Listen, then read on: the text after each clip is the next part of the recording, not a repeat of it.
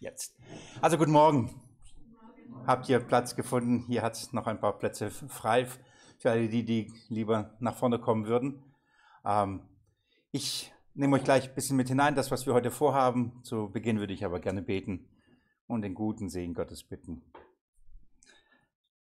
Alles, was wir tun, alles kommt von dir und wir empfangen alles von dir. Wir bitten alles von dir. Auch heute diese Schulung, dieses Seminar, Jesus, wie man dein Wort liest und wie man das erarbeitet und wie man sich darauf vorbereitet, dass man es weitergibt den anderen. Auch darin brauchen wir deine Führung, deine, deine Leitung, dein, deine Weisheit, dein Segen. Herr Jesus Christus, jetzt nicht nur für das Lehren heute, sondern aber eben dafür, das auch selbst zu tun. Und ich bitte dich, dass diese, dieses Seminar heute dazu beiträgt, dass deine Kinder zugerüstet werden, Freude daran finden, mit deinem Wort sich zu beschäftigen und aber auch weiter, es, es weiterzugeben. Herr, rüste äh, zu, mach mündig. Ich danke dir, dass so viele gekommen sind, dass das Interesse wirklich groß ist und dass die Bereitschaft des Lernens und des Weitergebens da ist. Danke, danke dafür. Und bitte segne diesen Vormittag, segne das Lernen, das Studieren. In deinem Namen will ich es beten. Amen. Ich habe noch nicht mal losgehen, mir wird es schon warm. So, ihr Lieben, ähm, ganz kurz, was wir heute machen werden, was, ähm, was ist der Anlass?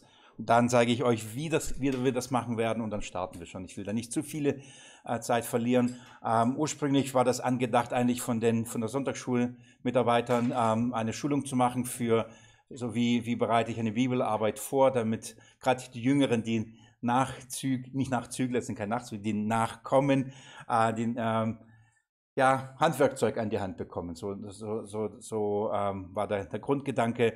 Dann ähm, ist daraus ein bisschen mehr geworden, weil das Interesse dann größer wurde. Kann, äh, kann ich auch dabei sein, können wir doch dabei sein. Beziehungsweise wir dachten schon gleich, dass man auch andere dazu einladen kann. Warum, warum nicht? Und das ist ja, ist ja keine exklusive Geschichte da. Das ist. Und dann eben kam ähm, so die Idee, das andere auch mit einzuladen und dadurch eben auch der, der äh, die Menge und dann gesagt, okay, dann machen wir das erstmal, erstmal allgemein und offen für alle. Und mein Vorschlag war, ich mache das. Ähm, ich versuche das in einer gewissen abgespeckten Weise das zu tun, also jetzt nicht zu tief und nicht zu lang es zu tun. Vor knapp zehn Jahren habe ich das hier gemacht, dass ich in den Dienst in der Gemeinde begonnen habe. Haben wir tatsächlich sogar auch in diesen Räumlichkeiten ähm, das schon getan, so eine Art ähm, Predigerschulung, äh, wenn, wie das auch äh, sein sollte. Also vom Text zur Predigt ging es darum, wie, wie kommen wir dahin. Schon wirklich zehn Jahre her. Ähm, ihr konntet jetzt zehn Jahre beobachten, was, was, was draus geworden ist. Und, ähm, und von daher dachte ich, es ist gut, vielleicht noch mal äh, es mal zu tun. Ich traf, also wir äh, haben uns vor kurzem mit den Dienern am Wort, äh, unsere Gemeinde getroffen und ähm, auch darüber gesprochen, über unseren Predigten, Lehrdienst in dieser Gemeinde. Auch in diesem Zusammenhang ähm, kam eben der Wunsch, beziehungsweise auch der Gedanke, ja, es sollte mal wieder ähm, dran sein, die Dinge nicht vielleicht wieder neu zu sagen, aber auch dran zu erinnern, was, ähm, was damals wir uns angeschaut haben. Also Wiederholung und nochmal Erinnerung an die Werkzeuge, was ja nichts, nichts Falsches ist, sondern gut ist. Und von daher ist es, äh, ist es ein bisschen mehr, also größer geworden als, als gedacht. Ursprünglich habe ich das auch gedacht, bei, bei, uns am Seminar zu machen. Da fühle ich mich wohl, das ist meine Lehratmosphäre. Dann stehe ich morgens auf, ich habe keinen Stress, ich weiß, wo ich, welchen Knopf ich drücken muss und dann läuft das und, äh, und all allem. Aber wie gesagt, momentan ähm, äh, muss ich ein bisschen das Seminar umbauen, äh, ein bisschen mehr Platz schaffen. Die Tische werden schmaler, schmäler gemacht. Dann die Bühne äh, mache ich neu, weil da sind so Streifen. Ähm, und das tut nicht allen gut, wenn sie das sehen. Manche mit Hornhautverkrümmung denen wird recht schwindlig sogar, wenn sie das ähm, anschauen. Und dann habe ich gesagt, ich mache den Hintergrund neu und da bin ich gerade am Umbau. Von daher äh, ist das Ausweichen hierher und ich hatte ein bisschen Befürchtung, ähm, ob das nicht zu eng ist. Ähm, aber wie viel sind wir, dass ich ungefähr weiß? 40, ja, das würde gerade reinpassen, ja, das hätten wir auch bei mir machen können. Auf jeden Fall, jetzt sind wir 41. Hier vorne hat es Platz, 42. Ähm, Jetzt müsst ihr euch die Nummer merken, gell? ihr seid 41, 42. Nächstes Mal, wenn ihr abfragt, Nummer 42. Was habe ich gelernt? ja, wunderbar. So, das ähm, einfach dazu zum, zu, ähm, zu dem Anliegen. Und wirklich das Anliegen ist Mündigkeit, äh, das Wort selber zu, zu erarbeiten, aber genauso auch das Wort Gottes weiterzugeben. So diese beiden Dinge sind da. Ähm, ich, ähm, meine Herausforderung wird sein, äh, ich möchte das jetzt nicht auf dem Bibelschulniveau machen. Ich möchte auch da niemanden verlieren. Und ich weiß bezüglich eurer Kapazität, aber auch, auch ver, vergebt mir, wenn ich das sage, einfach vom Stand. Und das, ich äh, möchte jetzt nicht mit euch eine eine Wortstudie aus dem Griechischen hier, hier erarbeiten und sagen, wie ihr das machen. Das ist jetzt nicht, nicht das Niveau, äh, das ich anstrebe, sondern wirklich so Grundwerkzeuge an die Hand zu geben, wo ich denke, jeder von euch kann das tun. Also da muss man jetzt keine Bibelschulausbildung absolviert haben oder jetzt lange Zeit äh, sich beschäftigt haben. Ich möchte so euch ähm, Handwerkzeug an die Hand geben, womit ihr wirklich auch arbeiten könnt. So, das ist äh, mein Anliegen. Von daher muss ich schauen, wie viel wenn ich etwas sage, dass ich das runterbreche. Was ich nicht schaffe runterzubrechen, das gebe ich auch an, an euch weiter. Also ähm, ich habe es auch der Lili gesagt, danach könnt ihr äh, schauen, gerade ihr von, von, den, von der Kinderarbeit, Sonntagsschularbeit, wenn ihr sagt, okay, das war immer noch, das, äh, wie sollen wir das den Kindern das beibringen, dann ist die Herausforderung eben dann, das nochmal runterzubrechen und sagen, okay, wie können wir könnt ihr das. Also ich bemühe mich, das euch so weit zu helfen, dass ihr das schon könnt. Wenn aber danach Bedarf äh, wäre, dann können wir immer noch mal noch mal runterbrechen. Aber jetzt ist erstmal allgemein und hoffentlich für alle, egal welche Altersklassen, Stufen, so, je, jeder soll da etwas für sich hoffentlich finden. Wenn ich euch die Werkzeuge gleich vorstelle, dann ähm, sage ich euch ähm, nicht, nur so funktioniert's, ich, ähm, ich, ich nehme einfach euch in das hinein, was ich seit Jahren tue. Also ähm, ihr hört mich predigen, ihr hört mich lehren, Bibelstunden, Seminare und ich zeige euch, wie ich die Sachen vorbereite. So, äh, äh das Ergebnis hört ihr immer wieder, äh, ob es euch gefällt oder nicht, beurteilt selbst. Aber dann könnt ihr sehen, wie ich zu diesen Ergebnissen, zu diesen Predigten, zu den Bibelstunden, Seminaren selber komme. Ähm, warum, also was, was mache ich vorher? Wenn ich dann das, das halte. Und dann, dann nehme ich euch da ein bisschen hinten hinein. Nochmal, nicht alles, nicht intensiv, weil das sprengt den Rahmen und ähm, will ich auch da keinen verlieren, aber zumindest im, im Wesentlichen, ähm, was ich da tue. Und das äh, möchte ich euch zeigen. Dann ähm, möchte ich, dass es auch ja, nicht zu theoretisch wird, wobei ich da mich sehr wehre. Es ist praktisch, was ihr macht. Also wenn ihr herkommt und, und, und euch äh, damit jetzt auseinandersetzt, ist, das ist sehr praktisch. Also dieses, ja, das ist jetzt Theorie und später kommt die Praxis. Was ihr tut, ist schon, ihr seid morgen aufgestanden, hergekommen, habt eure Bibel mitgenommen, hoffentlich, habt äh, Schreibzeug, das ist sehr praktisch. Ihr bereitet euch darauf vor und ihr lasst euch schulen, das ist sehr, sehr praktisch. Aber ich möchte das noch praktischer machen, das heißt, ich möchte ähm, an einem Text das Ganze auch machen. Ähm, also nicht primär, sondern ich stelle euch die Werkzeuge vor und ich habe einen Abschnitt mitgenommen, bewusst aus äh, Evangelium, aus dem Johannesevangelium, einen Abschnitt und an dem würde ich gerne sagen, okay, paar Minuten, liest mal durch und macht das mal. Und dann schauen, äh, und wenn ihr dann sagt, hey, verstehe ich nicht, wie macht man das? Dann, dann kann ich das an diesem Text euch paar Dinge zeigen, wie ich es mache, wie ich es lese. Und so könnt ihr lernen. Und nochmal, es ist nicht sklavisch und nur so geht es, sondern ähm, ich stelle euch eine, eine Werkzeug, geistliche Werkzeug vor und ihr könnt gerne Werkzeuge herausnehmen und sagen, hilft das mir? Und wenn ich sage, hau äh, den Nagel da in die Wand und ich würde halt vorschlagen, nimm Hammer. Aber wenn du die Axt umdrehst und das auch hinkriegst, mach halt, ist halt gefährlich. Ja? Ich habe mir so mal mein, äh, meinen Schädel mal gespaltet. Egal, weil ich auch mit einer Axt einen Nagel einhauen wollte. Als Kind halt, dumm, egal. Ähm, aber es hat funktioniert, ja. Nur gibt es halt auch ähm, mehr Schmerzen dabei. Also man kann, und ich hoffe, dass jeder für sich ein, ein Stück weit so ähm, Werkzeuge findet und sagt, das hilft mir ah, das, das hilft mir, dann weiß ich das. Und er probiert das und äh, beim Probieren merkt man, liegt einem in der Hand oder ähm, ich habe an, an der Bibelschule einige Jahre Exegese unterrichtet, also das heißt das Fach, wie erarbeite ich mir eine, eine, eine Bibel. Und wir hatten ähm, Lehrmaterial und da gibt es so zehn Schritte von unserem Lehrer und Stadelmann und Thomas Richter ausgearbeitet. Und auch selbst da habe ich den Bibelschülern gesagt, das sind zehn Schritte, das ist nicht sklavisch, nur diese zehn Schritte gibt und diese und bei manchen Schritten gewichtet man mehr. Bei, mein, bei einem Schritt liegt einem das mehr. Und er sagt, oh, das liegt mir so gut in der Hand. Bei dem anderen sagt er, oh, das ist aber nicht, nicht so meins. Und von daher jeder soll für sich hoffentlich etwas mitnehmen sagen, okay, das hilft mir, die Bibel besser zu lesen, besser zu studieren und vor allem auch besser ähm, weiterzugeben. Und damit bin ich äh, bei den zwei Punkten.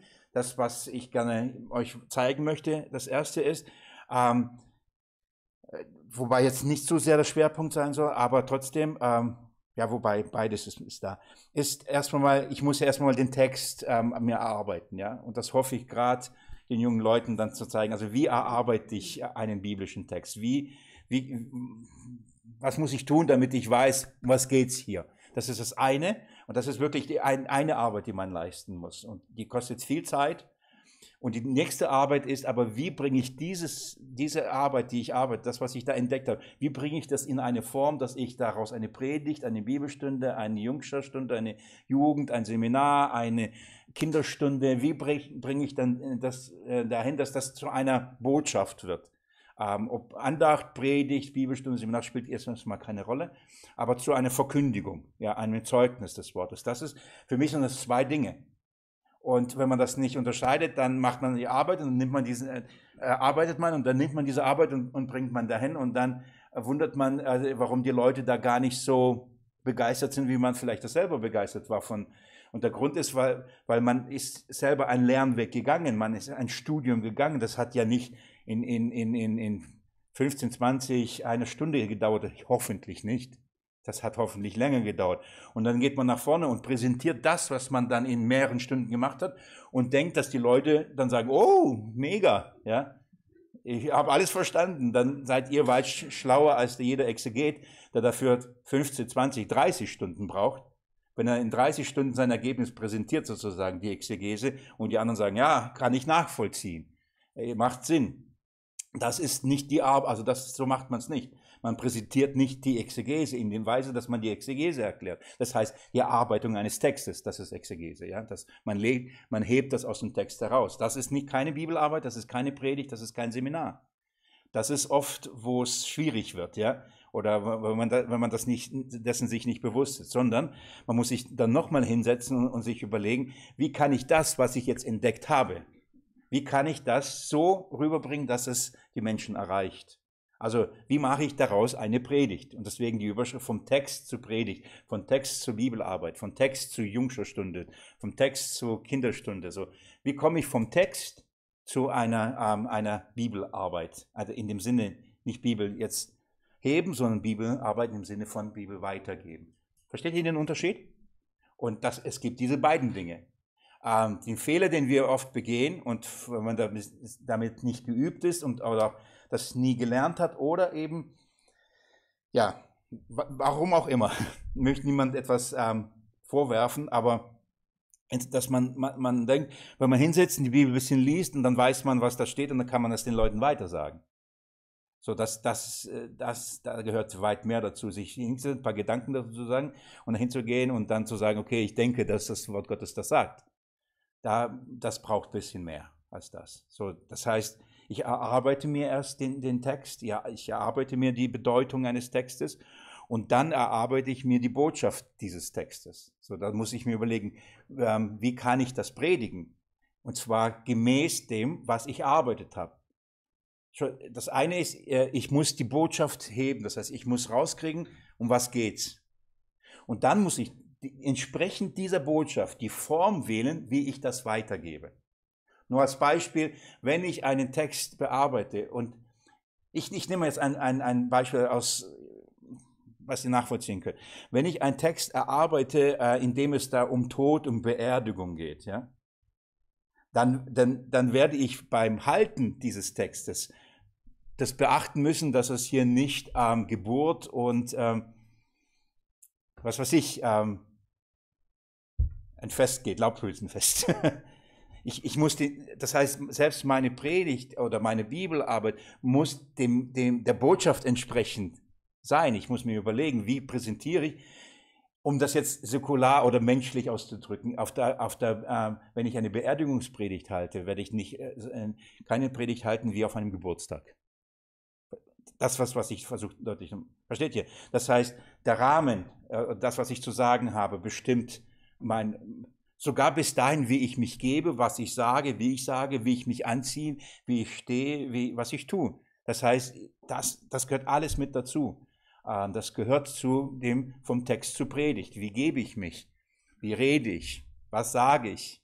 So, das sind alle diese äh, Aspekte, die, die mit dazu gehören. Nochmal, ich möchte euch nicht zu sehr überfordern, aber ich will damit sagen, es ist äh, weit mehr, als ich lese einen Bibeltext, sage, hm, das sagt das, dann gehe ich nach vorne und sage, Leute, das ist das, was bedeutet. Da gehört ein bisschen mehr dazu. Ein bisschen ist gut. ja. Jetzt ist natürlich tatsächlich so, und das ist mir absolut bewusst, und ich will keinen Druck aufbauen. Ich will nur, ich will nur eine, eine gesunde ähm, Demut von dem, was wir tun. Ähm, ich verlange von euch nicht das, was ähm, ich Sonntag für Sonntag, äh, Mittwoch für Mittwoch und Samstag für Samstag tue. Das ist, ähm, das weiß ich. Erstens, ich bin dafür freigestellt. Ich habe den besten Job der Welt. Wirklich, so, ich werde dafür bezahlt, die Bibel zu studieren und sie zu lehren. Also, ihr könnt mir sagen, was ihr wollt. ich habe den besten Job der Welt. Ähm, das, und ich kann nicht von euch das erwarten, was ich dann deswegen leisten muss. So, äh, das, das ist mir klar. Auch kann ich nicht erwarten, dass jeder in der Form einer Predigt runter, also auf eine Kinderstunde von, wie, wie, wie viel braucht ihr dann, wie viele Minuten habt ihr dann Zeit für? Je nach Alter. Von 15 bis 20? Von 5 Minuten bis 20, ja. Okay, von 5 bis 20. Also, das, ähm, das, das, also übrigens, das ist für mich weit größere Herausforderung. Deswegen, ich habe echt Respekt, wirklich Respekt, wie, wie man das runterbringt. Ich weiß, dass es funktioniert. Diese Gabe habe ich nicht, das weiß ich auch. Ich war bewusst dabei, ich habe mir bewusst unten hingesetzt, bewusst in der, in der äh, Sonntagsschule mit dabei gewesen und das angehört und dachte, okay, gut, so geht's auch. Und dann dachte ich, eigentlich wäre es gut, wenn das Niveau mal auch mal oben gepredigt wird. dann würden vielleicht der, der eine oder andere es auch mal verstehen. so kann man es auch also runterbrechen. Und deswegen sage ich, ich ähm, finde es richtig gut dass, und ähm, es gibt Menschen, die können das und das sollen sie auch tun. Ähm, und, äh, aber das ist, wie gesagt, nicht zum Beispiel nicht meine Aufgabe, auch nicht, nicht, nicht meine Gabe. Ähm, aber das runterzubrechen, aber meine Aufgabe ist, damit man es runterbrechen kann, muss man das Fundament haben. Man muss wissen, was man runterbrechen muss. Und das ist äh, ähm, genauso wichtig. Von daher nehme ich euch dann in diese Dinge mit hinein und versuche das zu erarbeiten, damit ihr ähm, ein Gefühl habt oder das, damit ihr wisst, welchen Beispieltext ich mit euch. Ähm, also nochmal, ich, ich, ich möchte jetzt nicht einen Text nehmen und mit euch den ausarbeiten. Das ist jetzt nicht, was ich möchte. Ich, ich, ich habe einen Text, der läuft so parallel. Und ähm, ich, ähm, übrigens weiß ich auch ganz gar nicht, ob das wir schon heute durchkommen. Gell? Wir werden sehen. So, ob wir sagen, okay, wir müssen noch einmal uns treffen und ähm, oder noch einmal, ja. So, das, das werden wir sehen. Aber ich möchte euch den als ähm, Aufgabentext geben, parallel schon den zu lesen, diese Dinge da schon mal in diesem Text, ähm, an, äh, mit diesem Text anzuwenden. Und zwar alle gleich, dann können wir sehen, wer was äh, entdeckt. Und zum Gleichen als Ausaufgabe. Das heißt, wenn wir uns dann wieder treffen, dann will ich sehen, was habt ihr dann mit diesem Text gemacht? Oder was, wie, natürlich alles freiwillig. Jedem, wie er es möchte. Ähm, schlagt mit mir das Johannesevangelium auf. Achso, vom Ablauf. Vergessen, noch ganz kurz. Und dann lesen wir. Ablauf ist so, wir machen ungefähr bis ähm, Viertel, nach, Viertel nach elf. Ähm, dann machen wir eine Pause. Dann könnt ihr ähm, essen, ähm, was trinken, euch ein bisschen erholen. Und dann machen wir nochmal bis halb eins. Also zwei, zwei Einheiten heute, okay? So vom Ablauf. Also gut. Lesen wir den Text. Und zwar Johannes Evangelium. Ich möchte euch Kapitel 4, die Verse 43 bis 54 nehmen. Ein Text, dem, mit dem ich, ja, den ich auch gar nicht von langer Zeit auch selbst mal für mich erarbeitet habe, habe schon ein, zwei Mal darüber gepredigt, aber glaube noch nicht bei uns. Und darum habe ich den auch gen äh, bewusst genommen. Also jetzt nicht, äh, wo ich sage, ah, da kenne ich schon die Predigt, nur war's. Deswegen kein Galater, kein ersten Johannesbrief und so Petrus nicht, sondern aus dem Johannesevangelium. Ähm, und von, äh, ich liebe einfach dieses Evangelium so sehr. Das ist so herrlich. Und ähm, weil ich parallel zum ersten Johannesbrief ähm, immer wieder das Johannesevangelium lese, weil Johannes schöpft daraus permanent. Ähm, deswegen ist, die, ist dieses Evangelium gerade für mich sehr präsent. Und ähm, vielleicht hat der eine oder andere schon mal gehört, aber hier, das ist der Text. Und ich lese es mit euch ab Vers 43. Nach den zwei Tagen aber zog er, es geht von, um Jesus, von, äh, von dort weg nach Galiläa. Und Jesus selbst bezeugte, dass ein Prophet im eigenen Vaterland kein Ansehen hat. Als er nun nach Galiläa kam, nahmen die Galiläer ihn auf, da sie alles gesehen, ähm, was er in Jerusalem auf dem Fest getan hatte. Denn auch sie kamen zu dem Fest. Er kam nun wieder nach Kanaan in Galiläa, wo er das Wasser zu Wein gemacht hatte. Und, äh, und es war in Kapernaum ein königlicher Beamter, dessen Sohn krank war. Als dieser gehört hatte, dass Jesus aus Judäa nach Galiläa gekommen sei, ging er zu ihm hin und bat, dass er, dass er herabkomme und seinen Sohn heile, denn er lag im Sterben. Jesus sprach zu ihm, wenn ihr nicht Zeichen und Wunder seht, so werdet ihr nicht glauben. Der königliche Beamte spricht zu ihm, Herr, komm herab, ehe mein Kind stirbt. Jesus spricht zu ihm, Geh hin, dein Sohn lebt. Der Mann glaubte dem Wort, das Jesus zu ihm sagte, und ging hin. Aber schon während er hinabging, kam einer seiner Knechte entge ihm entgegen und, ber äh, und, bericht entgegen äh, und berichteten, also äh, mehrere, ihm seine Knechte entgegen und berichteten, dass, seine Jünger, dass sein Junge lebe. Er erforschte nun von ihnen die Stunde, in der es besser mit ihm geworden sei, und sie sagten zu ihm, gestern zur siebten Stunde verließ ihn das Fieber. Da erkannte der Vater, dass es in der, in der jener Stunde war, in der Jesus zu ihm sagte, dein Sohn lebt. Und er glaubte, er und sein ganzes Haus. Dies tat Jesus wieder als zweites Zeichen, als er aus Judäa nach Galiläa gekommen war. Also, das ist der Abschnitt. Sorry für die, fürs Verlesen. Das ist dann, wenn ich lese und schon mir Gedanken mache, was ich sagen würde dazu. Ähm, dann ähm, ein herrlicher Abschnitt. Bietet so viel, viele Möglichkeiten, viele Möglichkeiten, ähm, äh, Dinge zu erarbeiten, zu erforschen und, und, das, was ich euch zeigen möchte, zu beachten. Das ist, ähm, zugleich ist es auch eine, eine, sag ich mal, eine klassische Geschichte, die ich denke auch man sehr gut in, im Rahmen ähm, der Sonntagsschule nehmen kann oder Jungschar und ähm, Kinder, um, um etwas deutlich zu machen. Und, äh, und von daher, äh, wir sind direkt bei Jesus, darum, darum liebe ich die Evangelien, weil da muss man nicht wirklich viel suchen, ob es jetzt um Jesus geht oder nicht, sondern da ist man direkt bei ihm. Es geht um ihn und es geht ums Evangelium und da ist man direkt da. Also kann ich euch nur ans Herz legen, solche äh, Geschichten oder die, ein, nicht nur Geschichten, sondern ähm, die Evangelien zu lehren. Da ist man direkt da, um das Evangelium den Kindern weiterzugeben. Also das ist ungefähr, ähm, nicht ungefähr, das ist der Abschnitt, den ich parallel mit euch ähm, anschauen möchte und dann ähm, nachdem ich ein paar Werkzeuge gezeigt habe, euch ein bisschen Zeit geben. Nicht jetzt, ich gebe euch jetzt nicht eine Stunde und sage, lest mal mal und sucht, sondern einfach mal das erste Mal so ein bisschen drüber und dann vielleicht entdeckt der eine was, der andere und dann sammeln wir ein bisschen zusammen. So, so in dieser Weise. Ist das okay so? Ja? Okay. Also, dann, lange Rede. Jetzt geht's los. Starten wir. Ich, ich ähm, packe meinen Werkzeugkoffer auf und zeige euch ein paar Werkzeuge, mit denen ich arbeite. Und zuerst mal äh, ähm, zeige ich euch drei Grundregeln beim Erarbeiten eines Textes. Also wir beginnen jetzt mit dem Erarbeiten eines Textes und später kommen wir dann das Predigen und Lehren, Verkündigen, Bezeugen eines Textes. Also so das erste, ähm, das Erarbeiten eines äh, Textes. Drei Schritte, denke ich, kann man sich gut merken, ist nicht so kompliziert. Ähm, und das, ähm, ich, ich stelle euch vor, ihr könnt es mitschreiben. Wer es ähm, gerne möchte, ich glaube, ich habe sogar eine PDF davon und dann kann ich das auch, auch gerne zur Verfügung stellen. Aber der erste Schritt ist beobachten. Ich sage euch gleich alle drei, damit ihr es schon mal habt. Das erste Schritt ist beobachten. Der zweite Schritt, und das ist auch bewusst in der Reihenfolge, also nicht durcheinander bringen. Der zweite Schritt ist interpretieren, was man auch mit auslegen übersetzen kann. Das ist die Interpretation, wenn man sagt, okay, was bedeutet das? Und der dritte Schritt ist die Anwendung.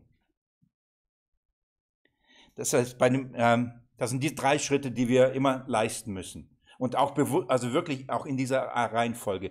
Nicht zuerst ähm, Anwendung äh, machen und suchen, äh, bevor man nicht beobachtet hat. Keine, Be äh, keine Interpretation, bevor man beobachtet. Also man macht nicht Beobachtung äh, und dann Anwendung, dann Interpretation oder andersrum. Das ist, die, hier gibt es eine gute logische Reihenfolge. Beginne immer mit einer Beobachtung. Beobachten bedeutet, was steht in dem Abschnitt? Und hier bitte ich euch, Disziplin zu üben. Wisst ihr warum? Weil wir dazu neigen, sofort anzuwenden, sogar bevor wir interpretieren. Und wenn wir uns zügeln zu sagen, nicht, äh, nicht anwenden, also nicht sofort ähm, sagen, okay, was, was muss ich tun, sondern ähm, dann ist es immer zuerst, was wir lesen, okay, was bedeutet das? Was bedeutet das? Wir wollen sofort Antworten haben und haben uns aber nicht genügend Zeit äh, genommen, mal wirklich zu versuchen, zurückzutreten, etwas von, vom Ich und was sagt es mir und, und zu sagen, was steht einfach mal da. Und da ist die Gefahr immer sehr groß, ähm, oder da, ich, ich, ich will sagen, da ist die Disziplin am meisten gefragt, ehrlich, da ist die Disziplin am meisten gefragt, den Text zu lesen und dazu mal zu sagen, was steht da? Und erst, ich weiß, wir kommen nie neutral an den Text. Wir haben unsere Vorstellungen, Prägungen, Meinungen, wir haben schon eine Idee, vielleicht haben wir schon eine Predigt gehört, sie mag sogar richtig gewesen sein. Es spielt alles keine Rolle. Wir beschäftigen uns mit dem Wort Gottes. Das ist absolute Wahrheit und wir müssen versuchen, zumindest versuchen, wieder so neutral wie möglich, so leer wie möglich im, an den Text gehen. So, das ähm, ist mein erster Rat an euch. Beginnt einfach Beobachtung zu machen. Ich mache das so, ich fange an, ich schlage meine Bibel auf und dann ähm, entweder leeres Blatt Papier oder äh, meinem Rechner meistens ähm, mache ich ein Dokument auf ähm, oder ich nehme einen Stift, in dem Fall schön rosa, habe ich neulich mir gekauft. Äh, Peinlichkeit. und, und dann beginne ich und mach äh, und lese einen Text und markiere mir Dinge, äh, schreibe mir Dinge raus, ähm, die, ähm, die mir auffallen. Einfach nur beobachten. Was, was steht da? Was, was ist überhaupt vorhanden? Ähm, dazu gleich noch mehr, was ich da mache, also worauf ich dann achten muss, wie das Ganze passieren wird. Aber der erste Schritt ähm, ist, bevor ich ihn einzeln erkläre, der erste Schritt ist, schaut genau hin. Und diszipliniert euch und zwingt euch nicht sofort alles, was ihr entdeckt, sofort auszulegen. Das macht mir automatisch in unserem Kopf. Ach, das ist bestimmt darum, deswegen ist es so. Ach, das ist ja das da. Ach, das ist ja das da. Und dann bim, bim, bim, bim, bim. Und ich sage, komm zurück zum Text. Was steht erstmal da? Um wen geht's? Und so weiter. Und so, was wird gesagt? Wie wird's gesagt? Warum wird's gesagt? Schau erstmal nur genau hin. Und glaubt mir, wenn man diese Mühe sich mal macht und sich die Zeit nimmt und einfach nur mal beobachtet, ohne den Druck, ich liebe das, sofort daraus eine Auslegung und eine Predigt zu machen. Das ist zum Beispiel meine Auszeiten. Sommer, wenn ich ähm, mir eine Zeit lang nehme, dann lese ich äh, die Bibel und ich weiß, ich muss nicht sofort daran denken, ich muss darauf eine Bibelarbeit machen oder eine Predigt. Also einfach nur selbst beobachten, schauen, was steht da. Das ist, das ist herrlich. Und äh, das sollte aber wirklich jedes Mal auch sein. Also nehmt wahr. Das heißt, bewusst hinschauen. Und das bedeutet, dass man, ähm, nach ein, man, man bekommt geübte Sinne. Am Anfang ähm, sieht man nur, keine Ahnung, man guckt in den Raum und dann sieht man das Auffällige. Dann sieht man halt, ah, das, da hängt so ein Schild oder vielleicht hat man noch gar nicht gesehen, dass da ein so Notausdings da ist. Aber je mehr ich Zeit mir nehme, Dinge anzuschauen, dann nehme ich Dinge wahr. Ach so, das ist da, da hier, ach, ach, es gibt mehrere Boxen, nicht nur eine und so. Und ich beginne, diese Dinge wahrzunehmen. Ich, ich sage nicht, ah, bestimmt, weil die Akustik schlecht ist oder bestimmt, sondern ich muss einfach Dinge. Es gibt, wie viele Boxen gibt es im Raum? In dem Fall zähle ich sechs. Okay, sechs Boxen. Ich sage nicht, ja, warum sechs? Gute Zahl sechs, Zahl des Menschen. Und so, alle Menschen sollen es hören. Ah, darum haben diese sechs Boxen reingehängt. Ihr merkt, man kann aus alles eine Predigt machen. Ob das die, das Wort Gottes ist, was anderes. Ja, das ist, sondern wir fragen, ich, ich weiß es mal, ich werde später mir mich fragen und dann werde ich zu denen, die es gebaut haben, hingehen und sagen, warum habt ihr die sechs und warum an dieser Stelle? Dann beginne ich, das ist der nächste Schritt, interpretieren, auslegen. Dann stelle ich Fragen an, warum ist das so? Aber bevor ich sage, warum ist das so, was ist überhaupt da? Und ich kann nicht die Fragen stellen, warum, wenn ich nicht mal entdecke, was da steht. Und oft ist es so, man, man, ähm, man überfliegt es und dann, ja, alles klar, ich, äh, ich lese den Text, alles klar, das kenne ich ja, da ist ein Mann und ein äh, königlicher Beamter und dann sein Sohn war krank, Jesus hat ihn geheilt. Alles klar, ich weiß Bescheid. Und jetzt, was, wie könnte ich daraus eine Predigt machen? Was könnte ich sagen? Wie könnte ich den Kindern dann schön beibringen, dass sie, weil der hat ja geglaubt und das Kind wurde dann geheilt und Jesus heilt Menschen. Wunderbar. So, das war's, dann brauche ich den Text nicht mehr. Ihr müsst wahrscheinlich gar nicht mehr lesen. Ich hätte vielleicht sagen können, die Heilung von dem ähm, Sohn vom königlichen Beamten, die, ah ja klar, kenne ich. Ob, ob, ob man weiß, wo es steht, mal dahingestellt, ah, kenne ich. Also was könnte ich für eine Bibelarbeit daraus machen? Na, versucht man Ideen zu suchen, Bücher zu lesen, ähm, irgendwas, wo man, so darf man das nicht machen. Übrigens, wenn ihr so vorgeht, werdet ihr nie mündig, werdet ihr nie selber das entdecken, was, das, was ihr in den Büchern findet und was die anderen predigen. Dann werdet ihr sagen, wie kommt er immer nur drauf? Woher weiß das alles? Weil ihr immer nur ähm, das Vorgekaute und Fertige esst, aber nie den Prozess der Herstellung ähm, kennengelernt habt und selber auch nie geübt wurde, seid, das mal äh, äh, selbst zu machen.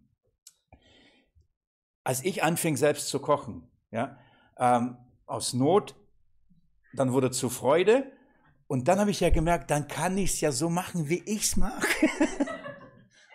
Ich kann ja so salzen, so pfeffern, so viel Zwiebel reinhauen, wie viel ich will. Und nicht, bis halt alles Mögliche rauskommt. So, ah, das muss man ja nicht so machen, wie meine Mama. Drei Kilo Zwiebel, hier Hackfleisch immer rein. Ah, lieber selber machen. Versteht ihr? So, das, und dann äh, bin ich in der Lage, geistliche Speise selber zuzubereiten und weiß ich, okay, das, ach, so funktioniert's.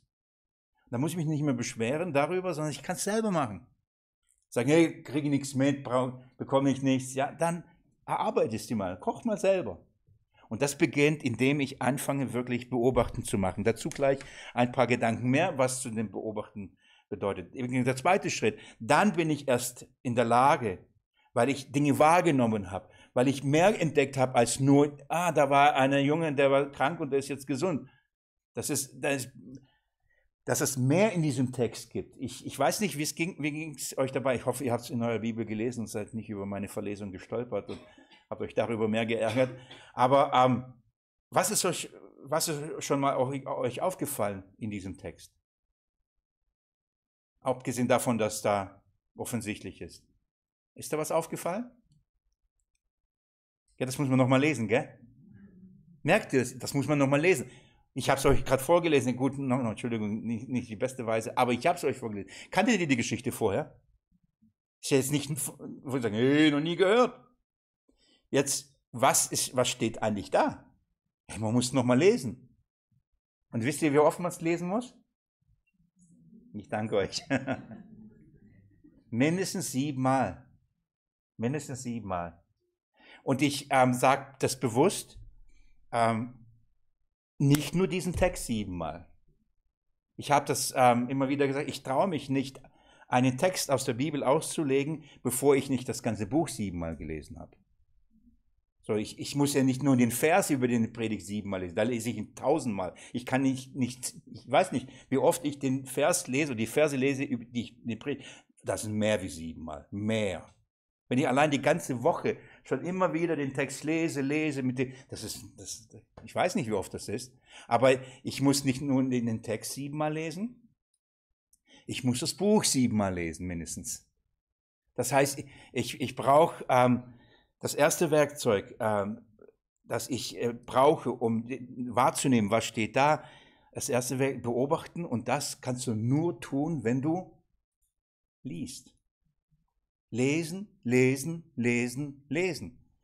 Dazu brauchst du kein Griechisch, kein Hebräisch können, ähm, im besten Fall in deiner Sprache lesen können. Deswegen finde ich, sage ich immer den Lehrern, dass die, die den Kindern Lesen äh, beibringen, dass sie Missionare sind. Denn wir haben einen Schriftglauben. Das heißt, ähm, wir müssen lesen, um das Wort Gottes zu verstehen. Also ist jeder, der lesen kann, ein Gesegneter. Die, die, die Lehrer machen einen Top-Job. Die bereiten vor, dass die Kinder die Bibel lesen können. Die können auch gern alles mögliche andere lesen, aber zumindest werden sie die Bibel lesen können. So das ist lesen, lesen, lesen. Wirklich, ist das, ist das kompliziert? Macht ihr das? Wie oft lest ihr einen Text, bevor ihr anfängt, ihn auszulegen? Bewusst. Schau mal, ihr lest einmal Okay, ich weiß Bescheid. Beim zweiten Mal lesen, was macht man? Da beginnt man, nein, be beobachten. Dann liest man nochmal. Und was? Dann sich zu zwingen, nicht auszulegen. Gar nicht einfach, gell? Beim, beim vierten Mal, sich nicht zu zwingen, auszulegen, anzuwenden, sofort eine Übertragung Lest mal mehrmals und zwingt euch nicht sofort auszulegen. Das würde passieren, wenn ich jetzt äh, mit euch machen würde und sagen, was fällt euch auf? Ich, ich mache mal dieses Experiment. Lest mal bitte noch einmal durch. Und dann sammeln wir ein paar Beobachtungen. Und dann sehen wir, ob ihr beobachtet habt oder ob ihr auslegt. Lest mal den Verse nochmal durch und macht ein paar Beobachtungen. Ähm, könnt gerne euch kurz was ausschreiben. Ihr müsst jetzt nicht ähm, sieben, sagen wir so ein, zwei Beobachtungen sucht, macht mal und dann, wenn wir es zusammentragen, gucken wir, wir sind ähm, jetzt 43, ähm, dann haben wir mindestens 43 Beobachtungen. Für die können ja auch die erste Reihe, die erst drei Vers und so, aber überfliegt mal einfach mal.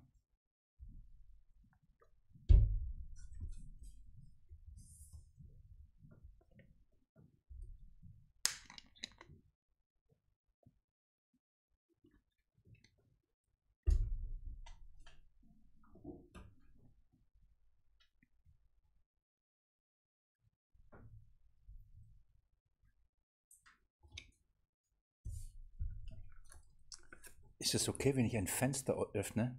Ist es nur mir so stickig oder heiß oder? Sonst habt ihr, hey, ich würde sagen, wir haben ja ein offenes.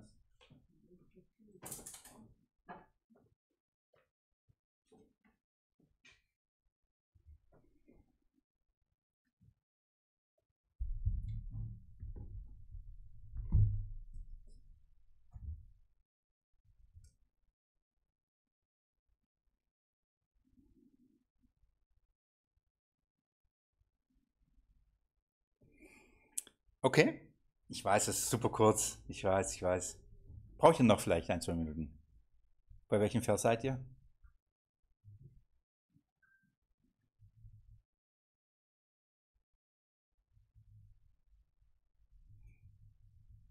Also,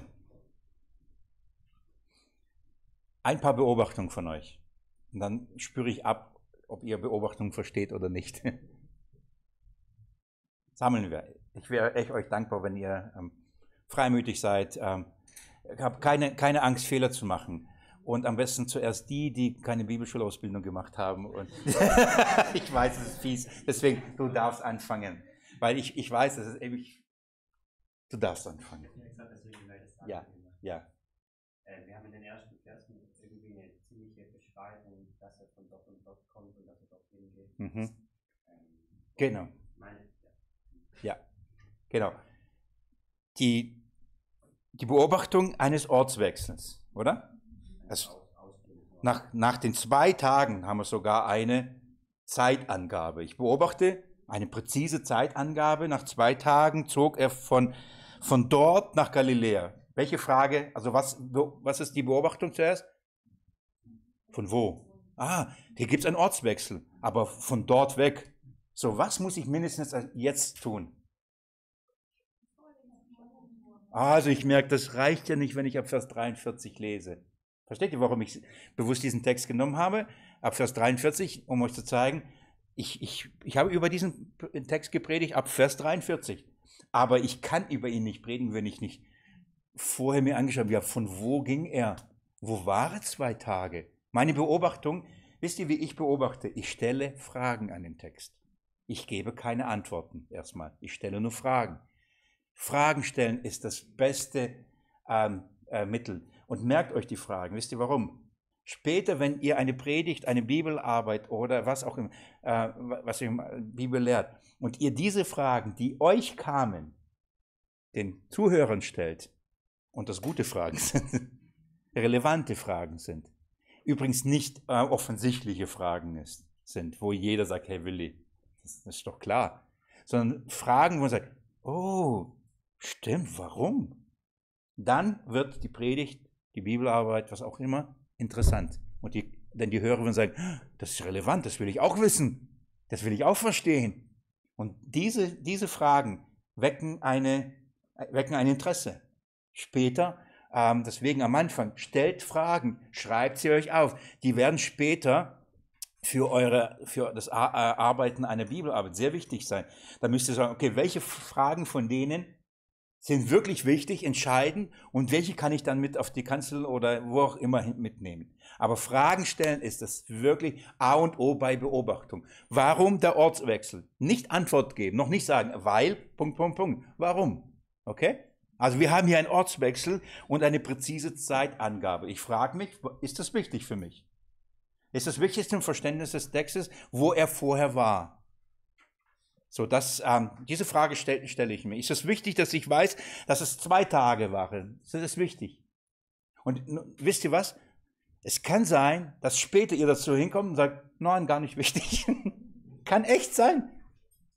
Und, und ihr müsst nicht, oh, aber warum zwei? Warum nicht drei? Was gibt's alles für zwei in der Bibel? und dann könnt ihr und dann kann, kann man, und voll an der Botschaft, an den Sinn vorbeigleiten und eine Predigt über zwei Tage halten. Habe ich bestimmt auch schon mal gemacht. Aber das ist nicht die Art, so, es sei denn, es sei denn, beim später Interpretieren werden diese zwei Tage wichtig werden. Und dann, ach so. Aber am Anfang stelle ich mir die Frage, Warum zwei? Wichtig, nicht wichtig. Zack, okay, dann weiß ich. Dann habe ich schon äh, etwas, wo ich später dran arbeiten muss. Aber noch nicht jetzt, weil es kann sein, dass ich noch andere Dinge entdecke. Also gehe ich weiter. Ruben, danke dir. Entschuldigung, ich will euch nicht ähm, aus. Das ist eigentlich fies, nur weil man weiß, man darf es nicht sagen, gell? Ich äh, kenne da jemanden. Wunderbar. Milea, Gesundheit. Genau. Hier ist, haben wir Feste, äh, ein Fest. Genau. Okay. Mhm. Richtig. Schaut mal, ein Ortswechsel sind wichtig. Er war mal da, dann ist er wieder hingegangen und ähm, wenn es nicht wichtig wäre, dass er irgendwo war und wieder kam, dann würde die Schrift uns das nicht sagen. Überlest sowas nicht. Das ist eine wichtige Beobachtung. Ortswechsel. Ortswechseln werden euch ähm, helfen, sogar ganze Abschnitte zu gliedern. Oder ab, ein, einen Abschnitt rauszunehmen und sagen, okay, über was soll ich eine Bibel arbeiten? Und das ist so viel. Und es kann sein, dass einfach ein Ortswechsel uns hilft und sagt, okay, hier gibt es einen Cut. Denn Jesus ging von da und dann ging er nach da. Das heißt, es passierte da etwas und dann passierte dort etwas. Und dann weiß ich schon, okay, da kann ich mal einen Cut mal zumindest örtlich mal machen weil dann passieren unterschiedliche Dinge an unterschiedlichen Orten oder gleiche Dinge an unterschiedlichen Orten. Schaut euch, gibt es einen Ortswechsel? Beobachtet, wo passiert etwas? So, wo, von wo geht Jesus? Wann geht Jesus? Wohin geht der Jesus? Sehr gut. Weiter? Bitte? Weiß, Wasser zu Wein gemacht hat, wird hier wieder erwähnt, gell? Also hier haben wir eine Erwähnung, aber ähm, hat er ähm, aber das ist jetzt nicht äh, die, die Begebenheit, gell? Hier kriegen wir nur eine Erwähnung, dass Jesus Wasser zu Wein gemacht hat. Welche Frage stellen wir uns? Wann war das?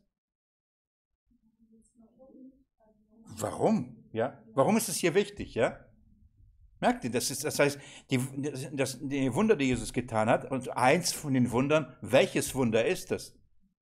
Wird hier erwähnt wenn ich jetzt gerade sage, muss ich mich zügeln, euch nicht äh, den, den, Grund zu sagen, warum man das hier erwähnt, nicht auszulegen schon. Nicht, deswegen erstmal nur wahrnehmen.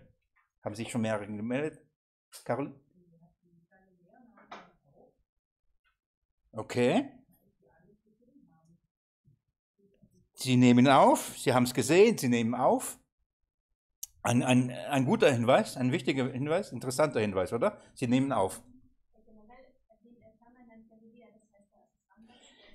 Oh, okay, da haben wir, Galiläa spielt hier eine Rolle. Welche Rolle spielt Galiläa? Was ist Galiläa? Wo liegt Galiläa? Was passiert in Galiläa? Was geschah in Galiläa? Okay? Gutes Studium. Sollte man wissen, wenn in diesem Text Galiläa permanent auftaucht, wäre es gut, sich mit Galiläa zu beschäftigen. Ich weiß ja, schaut mal, ich weiß ja, dass ihr nicht mit Null herkommt. Ihr weiß, wie viel Bibel ihr selbst liest, was ihr alles gehört habt. Und trotzdem, trotzdem zwingt euch einfach erstmal nur zu sagen, okay, ich werde mir Galiläa nochmal in diesem Kontext anschauen. Obwohl ich schon so viel über Galiläa weiß. Ich weiß, die Jünger kommen von da. Ich weiß, Jesus war da, da war eine äh, Basisstation von ihm. Ich weiß so vieles. Da war See Genezareth und die Galiläer haben nicht die beste Sprache gehabt und, und, und, und. Ähm, ich weiß das alles. Aber ich, wisst ihr, wenn, wenn, wenn ihr sagt, okay, das weiß ich schon und dann später einfach nur das, was ihr wisst, da mit hinein, dann werdet ihr auch nur da bleiben, wo ihr seid, nämlich was ihr schon wisst. Aber wenn ihr diese Frage mitnehmt und sagt, okay, welche Rolle spielt Galiläa jetzt hier in, in diesem Text und dann euch nochmal zwingt, sich mit Galiläa zu beschäftigen, dann passiert Folgendes. Dann äh, leuchtet auf einmal Galiläa in einem neuen Kontext auf.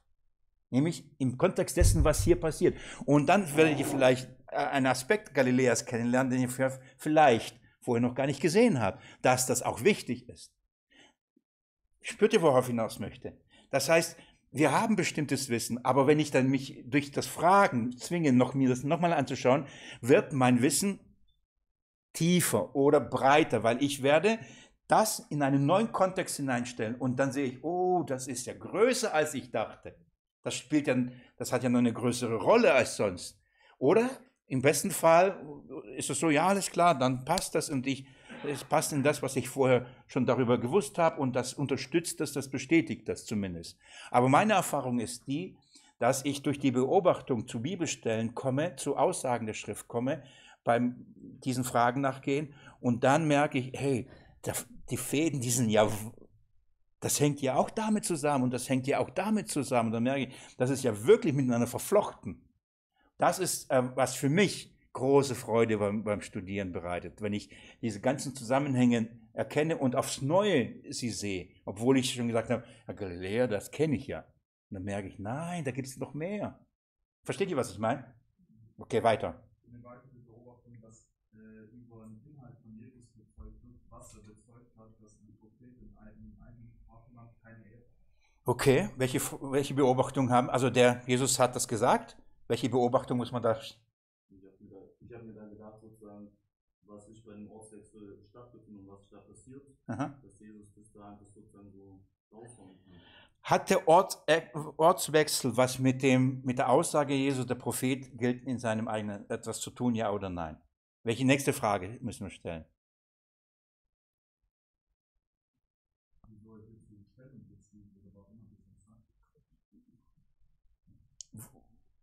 Was bedeutet, der Prophet gilt nicht in seinem eigenen Land? Genau. Woher kommt er? Wenn er sagt, er geht nach Galiläa und sagt, der Prophet gilt nicht seinem eigenen Land. Ja, in welchem Land nicht? Ist das ein Land?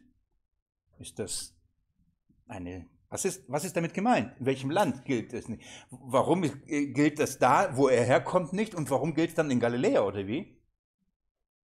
Was hat das, warum sagt er das überhaupt? Warum geht und sagt, der Prophet gilt in seinem eigenen Land? Was hat diese Aussage, der Prophet gilt nicht in seinem eigenen Land, mit der, Heil, mit dem Heil, mit der Heilung von dem königlichen, Sohn königlichen Beamten? Ganz ehrlich, habt ihr schon mal darüber das schon mal gehört, der Prophet gilt nicht seinem eigenen Land? Das sagen gern all die Prediger, die in ihren Gemeinden groß werden und dann, das ist die, Moment, ich muss leiden, weil ich, ich, ich weiß, das kenne ich selber. Man gebraucht das so gerne. Auch für sich natürlich. Wir wenden das für uns an, bevor wir überhaupt uns damit beschäftigen haben, warum Jesus es gesagt hat, wann er es gesagt hat, in welchem Kontext es gesagt hat. Denn dann sind wir eigentlich in der Lage, erst übrigens die Anwendung auf uns zu beziehen. Aber davor müssen wir es ja nochmal auslegen. Wenn ihr das gehört habt, der Prophet gilt nicht seinem eigenen Land. Habt ihr dann sofort im Kopf, ja klar, das war ja bei, der, bei den königlichen Beamten. Ganz ehrlich. Nee, gell? Diesen Zusammenhang, der ist nicht bei uns da. Wisst ihr warum? Weil wir uns nie die Mühe gemacht haben zu fragen, warum hat Jesus gesagt, in welchem Kontext hat er gesagt, wem hat er es gesagt. Für uns ist klar, diese Aussage, wir haben schon unsere Interpretation und Auslegung und sogar die Anwendung. Und natürlich sind wir die Armen, die wir immer abgelehnt werden. Versteht ihr? Sofort. Und dann wundern wir uns, dass das Wort Gottes irgendwann uns wirklich nichts mehr zu sagen hat, weil so können wir damit nicht umgehen. So, Beobachtung. Merkt ihr? Ja? Gerne, gerne. Ich, ich muss da gucken, wir, ähm, ich, das ist ja nur ein Beispieltext. Es geht jetzt nicht darum, dass wir es ganz erschöpfen, sonst wirklich, dann ähm, würden wir eine Woche jetzt sitzen. Ungel also ich bin davon überzeugt. Diesen Text, die alle Fragen interessieren, würde ich mit euch eine Woche hier sitzen. Und arbeiten, das mache ich. Und, das, und der würde immer noch was entdecken und noch was entdecken und noch was. Aber lass uns noch ein, zwei Perlen sehen. Ja. Mhm. Genau. Wer ist dieser königliche Beamte? Woher kommt er? Oder? Wie lange musste er reisen? Wohin ist er gegangen? Woher kommt er? Diese Dinge, so, diese Ortsangaben sind in diesem Text sehr, sehr wichtig. Lukas? Ähm, eine Sache, die sich auch durch den Text sieht, ist, wie Menschen oder Städte auf Jesus reagieren. Mhm. Einmal mit, ähm, es gibt Leute, die geben keine Ehre, andere nehmen ihn auf und später geht es dann darum, ob geglaubt wird oder nicht. Mhm. Genau. Wenn ich ähm, den Text lese und Beobachtungen mache, nochmal, ich beginne zu lesen und äh, ich fange an, Fragen zu stellen. Ähm, ich lese es mehrmals. Wenn ich es mehrmals lese, wisst ihr, was passiert? Ich werde merken, was sich wiederholt. Und diese Frage, stellt euch, was wiederholt sich permanent in diesem Text?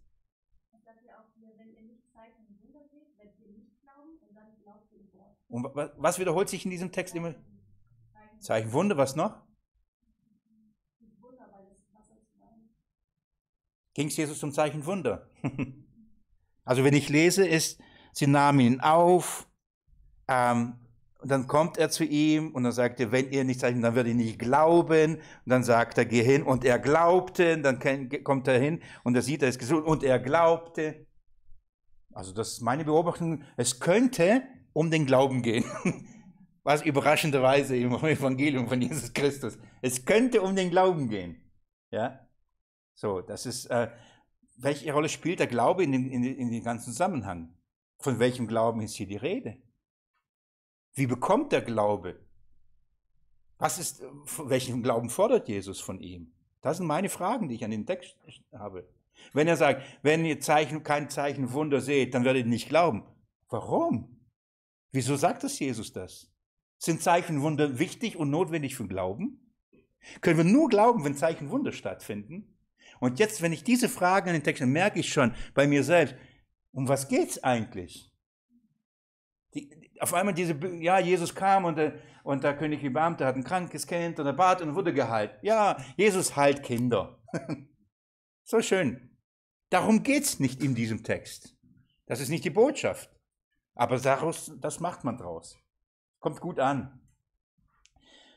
Ich, wenn ich die, den Text durchgehe und das, mir die Fragen stelle, dann stellt sich die Frage, ganz ehrlich, darf ich euch meine Frage stellen, sagen, die ich an diesen Text stelle? Warum glaubte dieser Mann? Warum glaubten die vorher nicht? Warum glaubt er? Und was ist das für ein Glaube, den er hatte? Neues Beispiel, ich lese euch vor, schaut mal. Dann heißt Vers 49 nee, Vers 48. Wenn ihr nicht Zeichen, Wunder seht, so werdet ihr nicht glauben. Der königliche Beamte spricht zu ihm, Herr, komm herab, ehe mein Kind stirbt. Jesus spricht zu ihm, geh hin, dein Sohn lebt. Der Mann glaubte dem Wort. Meine Beobachtung ist, was glaubte der Mann? Dem Wort. Ah, das ist schon mal nicht schlecht. Meine Beobachtung schreibe ich auch. Er glaubte dem Wort. Jesus spricht und er glaubt. Warum? Warum? Liegt das an dem Mann? Hat er was? Warum ist er? Warum glaubt er und andere glauben nicht? Das sind die Fragen, die ich mir stelle, weil darum geht's. Warum glauben die einen und die anderen nicht? Diese Frage will ich nachgehen und will sehen, wie dieser Text mir das zeigt. Ich möchte euch noch etwas zeigen. Schaut mal, Vers ähm, 53. Er geht also zurück. Er geht zurück da erkannte der Vater, dass er, dass es in jener Stunde war, in der Jesus zu ihm sagte, dein Sohn lebt. Und er? Hä? Welche Frage stelle ich mir sofort? Warum nochmal? Und er glaubte, er glaubte doch vorher. Was ist der Unterschied zwischen diesem Glauben und dem Glauben da? Gute Fragen. Merkt ihr, dass wir auf eine Ebene kommen, die weit tiefer ist als nur, er glaubte ihm und Jesus hat ihn geheilt. Also musst du nur glauben dann wird jemand geheilt. So wird das gelehrt. Du bist nicht gesund und du glaubst nicht. Du glaubst nicht genug. Und welche Stellen werden herangezogen? Solche. Aber ganz ehrlich, wenn ich genau hinschaue, sagt diese Stelle genau das Gegenteil. Wie kommt der Mann dazu zu glauben? Warum glaubt er? Jetzt, spätestens, wenn ich diese Frage äh, entdeckt habe, was muss ich nochmal tun, um beobachten? Wir sind immer noch beim Beobachten. Ich zwinge, ich zwinge, ich habe eine Theologie, ich habe schon viel über den Glauben gepredigt. Ich muss mich trotzdem zwingen, nicht mein Verständnis über Glauben in diesen Text hineinzulegen, sondern erstmal zu beobachten, was sagt der Text über den Glauben. Und jetzt habe ich das in diesem Text entdeckt. Also hier ist einer, der glaubt dem Wort auf eine Weise, dass er ihn dazu bringt zu gehen. Okay. Und dann entdecke ich, nachdem er gegangen ist, er lebte etwas, und dann heißt es, und das löst etwas aus, und dann glaubt er noch einmal. Dann scheint es nochmal einen anderen Glauben dazu geben. Es gibt wohl unterschiedliche Arten des Glaubens. Boah, spannend. Sehr spannend für mich, das rauszuarbeiten und zu sagen, warum? Was ist, der, was ist der erste Glaube, was ist der zweite Glaube? Warum werden beide erwähnt? Um das rauszufinden, was muss ich auf, um wirklich bei der Wahrheit zu bleiben, was muss ich tun? Ich muss wieder lesen. Was muss ich lesen? Wunderbar. Das heißt, ich muss nochmal das Johannesevangelium lesen. Jetzt sage ich, okay, Willi, zwing nicht. Aber Willi, du hast doch schon so, also ich, ich sage nicht immer Willi zu mir. Ähm, ich sage, hey, Seele, zwing dich. Lies mal. Sage ich, okay. Und dann sage äh, sag ich nicht, aber ich denke. Aber das habe ich schon sehr, sehr oft gelesen. Und nein, Disziplin. Wirklich Disziplin. Dann schlage ich auf. Und ich schlage auf und ich sehe schon, okay, ich habe schon rumgemalt. Und wenn das mich stört, dann nehme ich eine Bibel, in der ich nicht gemalt habe. Das heißt, wenn ich schon sage, aber ich weiß doch, was steht und ich, ich Angst habe, ich werde sofort in meine eigenen Gedanken hören, dann ich habe echt, wie viele Bibeln zu Hause? Ein paar. Über 80. Also ich habe 80 Bibeln, in denen ich das nachlesen kann. Ich schlage auf, und kann lesen und, und neutral. Ich suche mir eine Bibel, der nicht steht. Ich suche eine Bibel in einer anderen Übersetzung. Ich suche eine Bibel ähm, in einer freien Übertragung. Ich nehme vielleicht sogar, habe ich schon lange nicht gemacht, eine russische Übersetzung, und weil alle sagen, das ist die beste. Oder vielleicht eine englische, um auch mein Englisch mit auf ein bisschen vorwärts zu bringen. Wie auch immer, ich, ich gehe in den Grundtext. Das ist, wo ich sage, das müsst ihr nicht tun. Ähm, ich kann dann im Griechischen schauen, ist, was steht da also ich lese es, ich lese es, ich lese es in mehrmals und dann gehe ich und schau, lese das Ganze. Und spätestens schreibt mir Kapitel 1 auf. Ich fange an, also ich, dann sage ich, Willi, nochmals Johannes Evangelium lesen.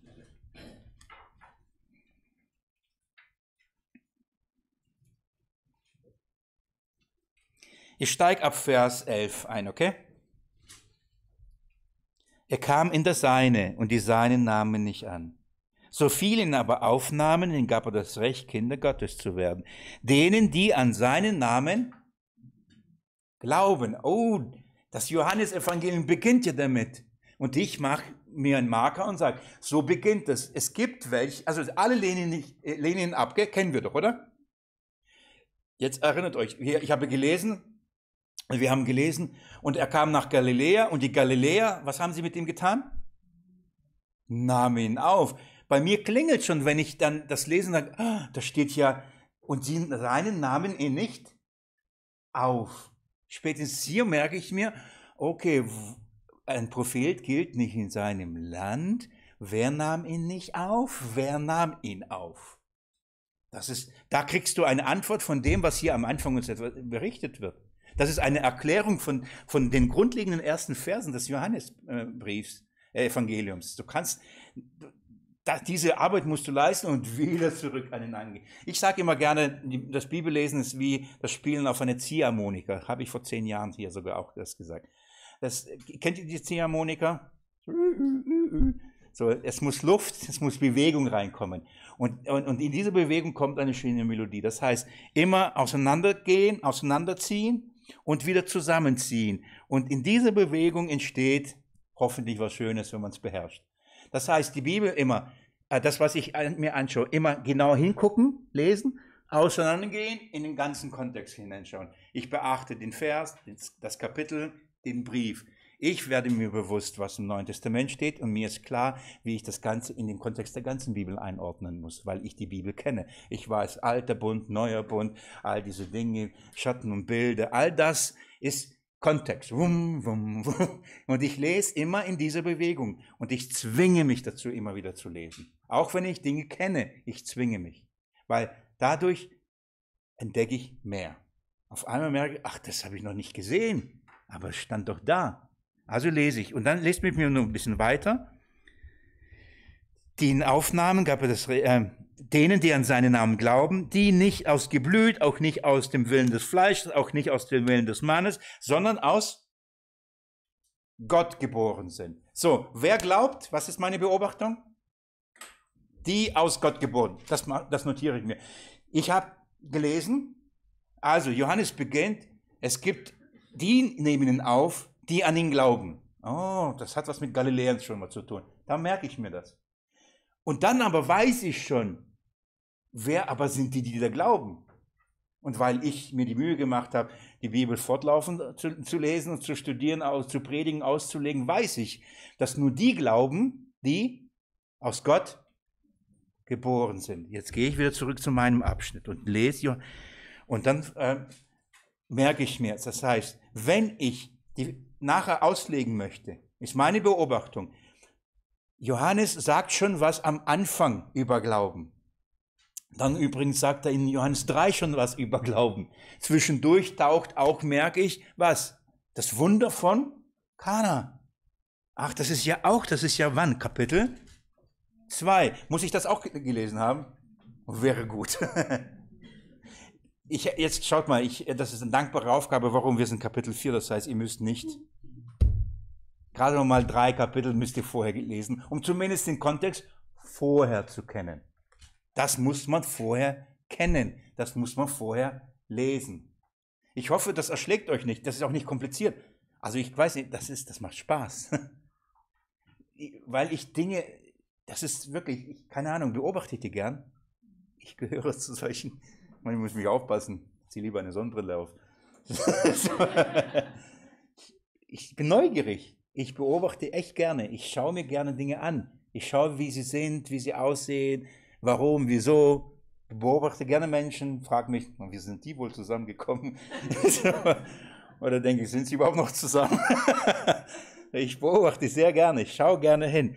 Und, aber hier betrachten wir das Wort Gottes, wir beobachten Gottes Wort, wir beobachten ihn selbst. Achso, da, es gibt's, es ist so schön. Da habe ich viele Fragen, wenn ich das tue. Ich hoffe, ihr spürt nicht nur meine Leidenschaft dafür, sondern auch die Notwendigkeit. Macht Beobachtungen. Und das macht ihr immer, wenn ihr viel liest. Fragen stellt, Fragen aufschreibt und dann in den Kontext geht und ihm in diesem, lest, beobachtet, lest, beobachtet, notiert euch diese Dinge. Weil natürlich, wenn ihr merkt, oh, das, der eine Glaube, das hat ja was damit, dann macht den Verweis, sagt, okay, nachher beim Auslegen muss ich diese Stellen mir anschauen. Da muss ich mir diese Stelle anschauen, da muss ich diese Stelle. Ich kenne die jetzt. Ich weiß, wo, wo von, von der, vom Wasser zu Wein geschrieben steht, okay, das ist da, muss ich nachher hin. Wenn ihr diese Arbeit gemacht habt und diese Beobachtung gemacht habt, und da gibt es übrigens noch mehr in diesem Text äh, zu entdecken, aber dann seid ihr jetzt in der Lage,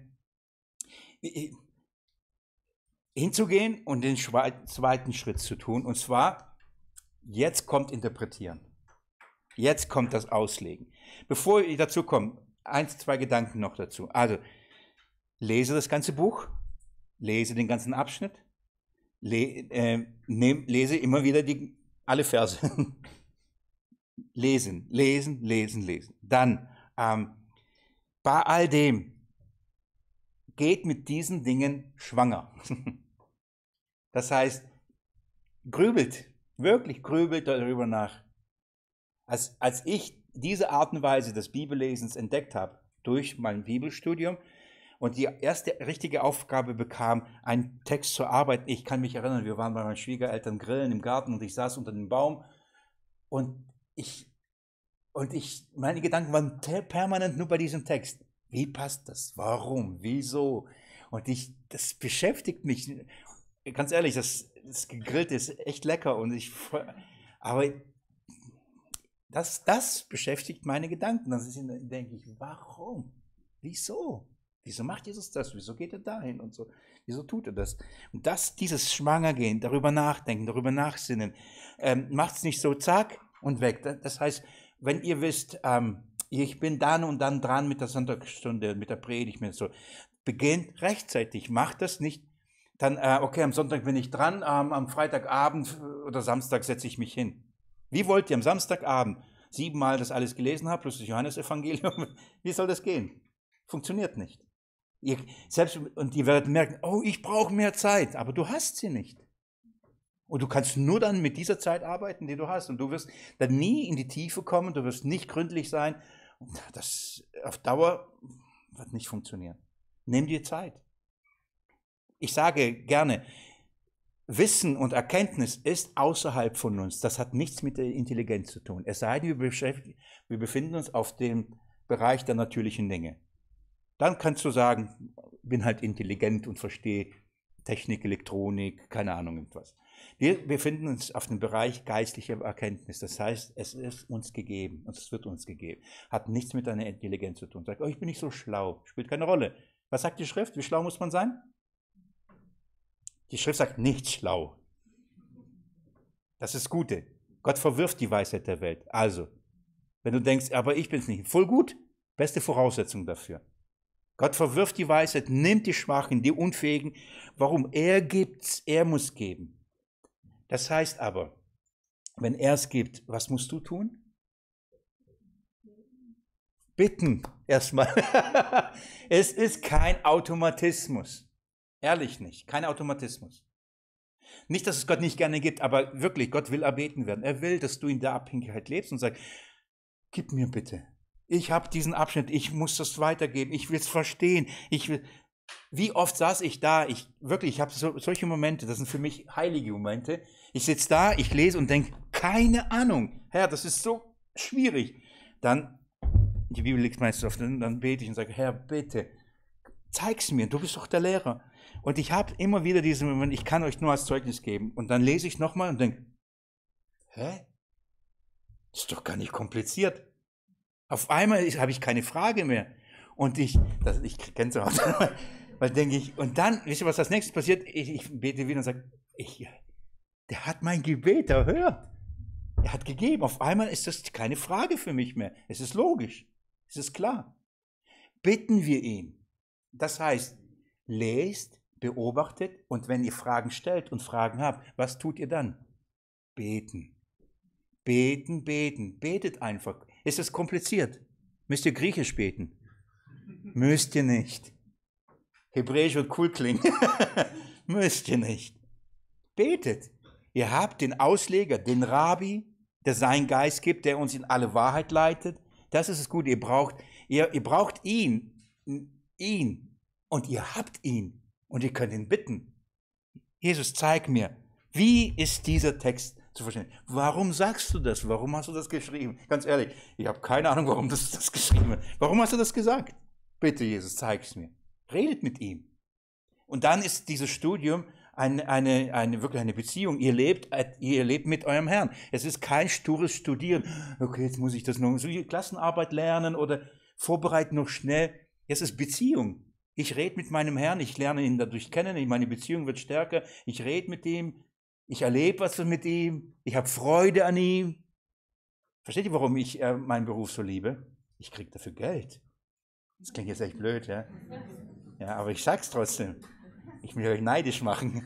Vielleicht wird sich der andere, eine oder andere sagen, okay, will ich auch. Wäre ich froh drüber. Aber das ist, äh, ich darf das jeden Tag, äh, jeden Tag tun und ich beginne Montag, obwohl es mein freier Tag ist. Gefühlt nie, aber ähm, so beginnt Montag. Das heißt, ich bin mit der Sonntagspredigt fertig und dann, wenn ich nach Hause fahre, habe ich in meinem Kopf schon die, den nächsten Abschnitt, weil ich weiß ja ihn, wo ich aufgehört habe, für die nächsten Predigt. Das heißt, ab Montag, eigentlich Sonntagabend, gehe ich schwanger mit dem nächsten Text. Ich habe die Bibelstunde und ich habe noch Seminar und einen Auswärtsdienst. Wisst ihr, wie viel Zeit ich mit dem Herrn verbringen muss? All das mit dem Schwanger zu gehen, all diese Dinge vor ihn hinzulegen und sagen, Jesus, wenn du nicht gibst, habe ich nichts. Aber ich bitte ihn und er gibt. Und wenn er merkt, okay, er war nicht faul, er hat aber nicht viel Zeit, dann gibt er übermaßen.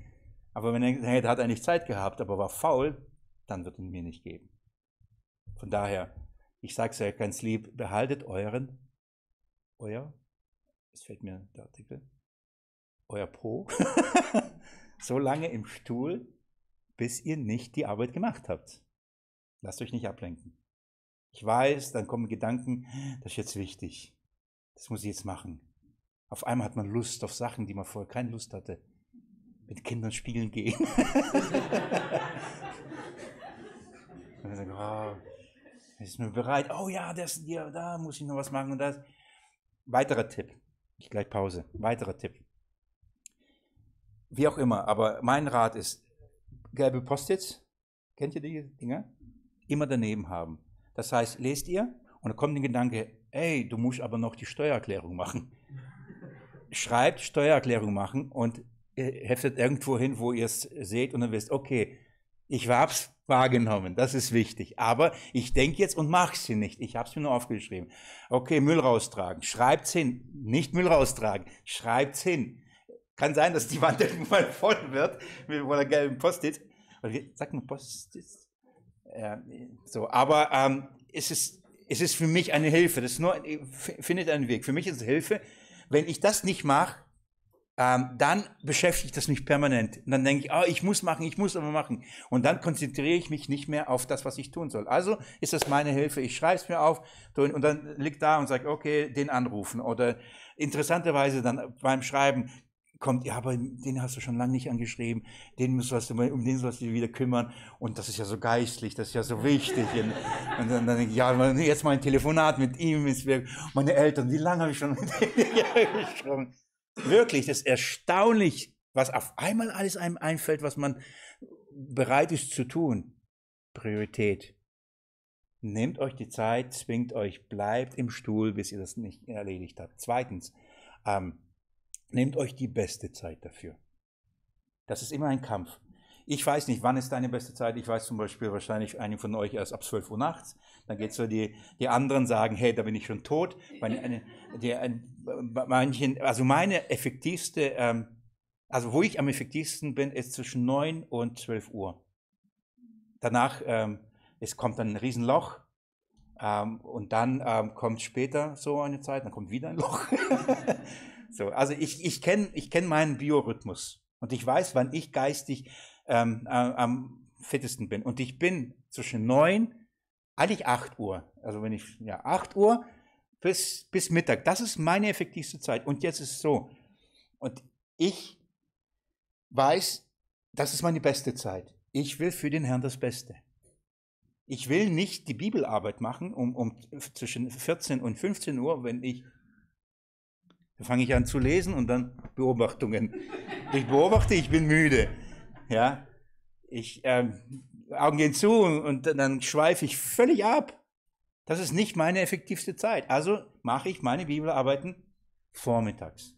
Und dann, wenn ich ähm, ähm, körperlich tätig muss, dann mache ich das nachmittags meistens zwischen in der Zeit, wo ich dann, weil dann, wenn ich körperlich aktiv bin, dann funktioniert das. Ich muss über den Punkt nur drüber. Ihr kennt das alles, gell? Ihr erzählt nichts Neues. Das sind praktische Tipps, wo ich sage, findet, findet heraus. Ich sage nicht, ihr müsst immer morgens. Ich kenne welche, die sind nachts echt aktiv. Das sind so Eulen und die sind hellwach und so. Und die, da kriege ich Nachrichten um 3 Uhr irgendwas. kenne ich auch ab und zu. Aber egal. Der Punkt ist, findet raus, wann ihr am besten arbeitet und schenkt dem Herrn diese Zeit. Das ist das Einzige, was ihr habt. In euch ist kein Wissen, in euch ist keine Vollmacht. In euch ist keine Erkenntnis. In euch ist keine Fähigkeit. Alles von ihm. Das Einzige, was ihr habt, ist Zeit. Und diese Zeit könnt ihr ihm nehmen. Ja? Das ist, und ihr könnt ihm euch diese Zeit zur Verfügung stellen und sagen, hier, ich gebe es dir. Und er wird es gebrauchen. Oder ihr könnt es ihm berauben. Aber dann könnt ihr nicht erwarten, dass er euch segnet. Nochmal, ich sage bewusst, das ist das Einzige, was ihr ihm rauben könnt. Alles andere vermag er zu geben, vermag er zu geben. Womit haben wir aber das meiste Problem? Damit, sich Zeit dafür zu nehmen. Ich nenne das Disziplin. Wie lernt man Disziplin? Durch Disziplin. Du musst es tun. Mach's. Du kannst du reicht nicht sagen, eh, ab, ab, ab morgen mache ich's. Mach's. Setz dich hin. Übe. Übe Post-its schreiben. übe Fragen zu stellen. Übe das ein. Okay? Wenn ihr das macht, bin ich nicht, wenn, wir machen jetzt Pause. Wenn ihr das macht und ich heute aufhören würde, ihr würdet so viel schon davon profitieren. Und bis jetzt ist noch nichts Kompliziertes dabei.